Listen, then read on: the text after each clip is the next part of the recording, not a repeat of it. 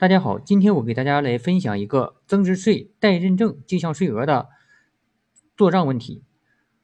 我们知道，增值税专用发票呢，我取得以后需要认证以后才能够进行进项税抵扣。但是如果我的进项税额呢足够多的情况下，我可以选择暂时不认证。那么这时候我们照常可以进行账户处理，借相关的成本费用，借应交税费，待认证进项税额，贷银行存款等其他科目。等我在以后的期间